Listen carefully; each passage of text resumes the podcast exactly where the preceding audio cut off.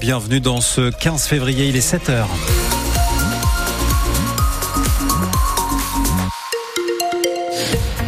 Un 15 février qui ressemble quand même beaucoup à un 15 mars. Hein. Euh, on est à 10 degrés au moins ce matin et encore plus doux, bien plus doux cet après-midi. Bulletin complet après le journal.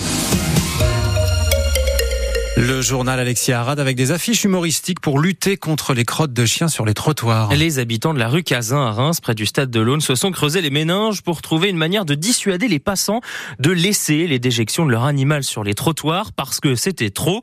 Il y a les problèmes d'hygiène, évidemment, mais pour Caroline, habitante de la rue, c'est aussi une question de sécurité.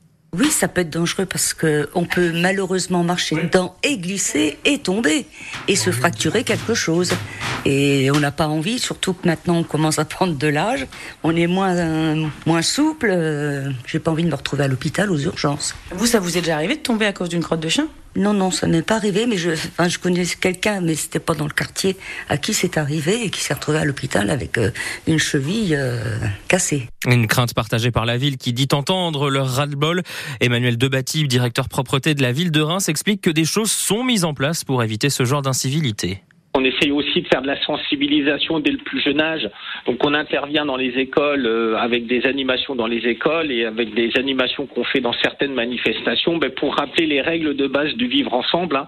Quand j'ai un chien, ben, je ramasse ses déjections ou je l'amène vers des canicites ou des systèmes plus courants. Mais surtout, je laisse pas la déjection dans la rue. Et ça, on essaye de l'apprendre dès le plus jeune âge.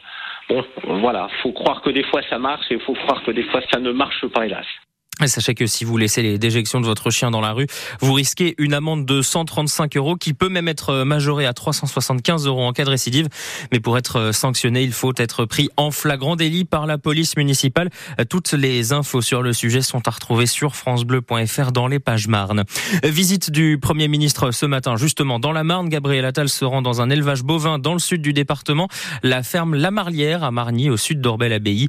Il rencontrera des agriculteurs du département après sa visite de l'exploitation. La circulation des trains très perturbée ce week-end, d'un TGV sur deux, indique la SNCF.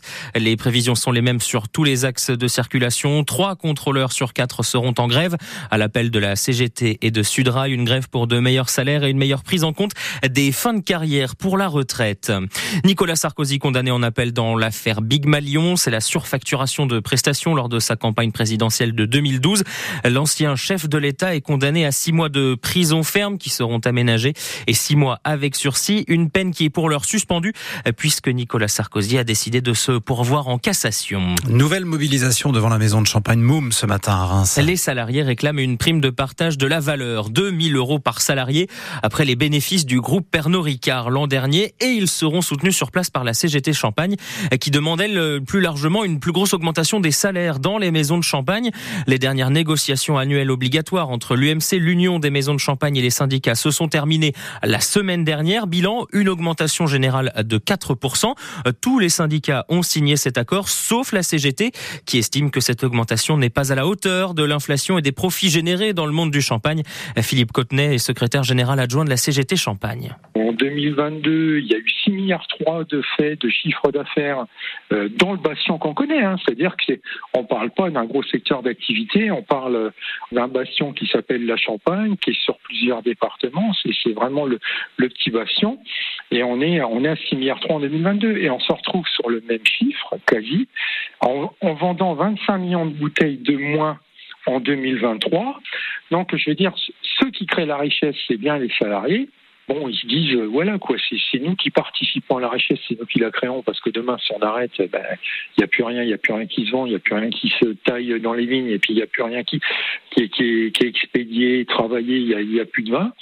Mais euh, d'avoir donné que 4%, je peux vous dire que euh, les salariés euh, ben, sont pas contents, quoi. Et on va reparler de ces négociations euh, salariales notamment, mais pas que, avec notre invité à 7h45, le coprésident du comité Champagne, euh, président de l'Union des maisons de Champagne, David Chatillon.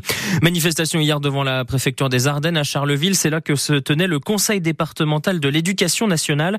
Une soixantaine d'enseignants, de parents d'élèves et d'élus municipaux étaient là pour contester la fermeture d'une trentaine de classes dans le département. Une décision que le rectorat explique par la perte de plus de 500 élèves à la rentrée prochaine. Le département doit ainsi rendre 28 emplois. Les commerçants pourront-ils diffuser légalement les photos et vidéos des voleurs filmés dans leur commerce? La pratique se répand sur les réseaux sociaux, mais sachez qu'elle est illégale. C'est puni d'un an d'emprisonnement et de 45 000 euros d'amende par le code pénal.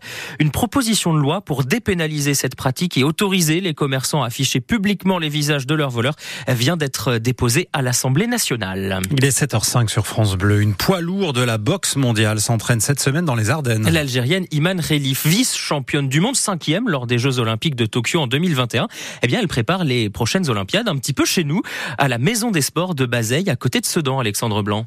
Un bâtiment de 4400 mètres carrés avec 9 vestiaires et 3 salles d'activité qui conviennent à la boxeuse algérienne. La salle de boxe et salle de musculation. Plus un dojo de plus de 1000 mètres carrés, une piste d'athlétisme à côté. Et même l'endroit, la nature. Mohamed Chawa est l'entraîneur d'Iman Relif. Le plein d'oxygène, euh, c'est un endroit pour euh, faire un objectif euh, atteint, Inch'Allah. Il faut des équipements, mais aussi des partenaires d'entraînement. L'entraîneur ardennais Hamid Zaïm est chargé d'accueillir les délégations. Il fallait trouver les sparring de son niveau et il fallait arriver à les faire venir. Et puis la plupart des filles, elles travaillent. Elles ont posé des congés. Ce sont trois boxeuses de l'équipe de France, non qualifiées pour les JO, qui serviront d'adversaires, comme la quadruple championne de France, Fanny Gall. Ouais, c'est ça. En même temps, moi, c'est bénéf pour moi, puisque bientôt, je pars en compétition. Donc, euh, c'est tout bénéf aussi pour moi. Si le stage se passe bien, Iman Relif reviendra à Bazeille avec toute la délégation de boxe algérienne les deux semaines juste avant les Jeux Olympiques. Bazeille intéresse aussi la Confédération africaine de boxe. J'ai vu l'infrastructure, ça m'a impressionné la première fois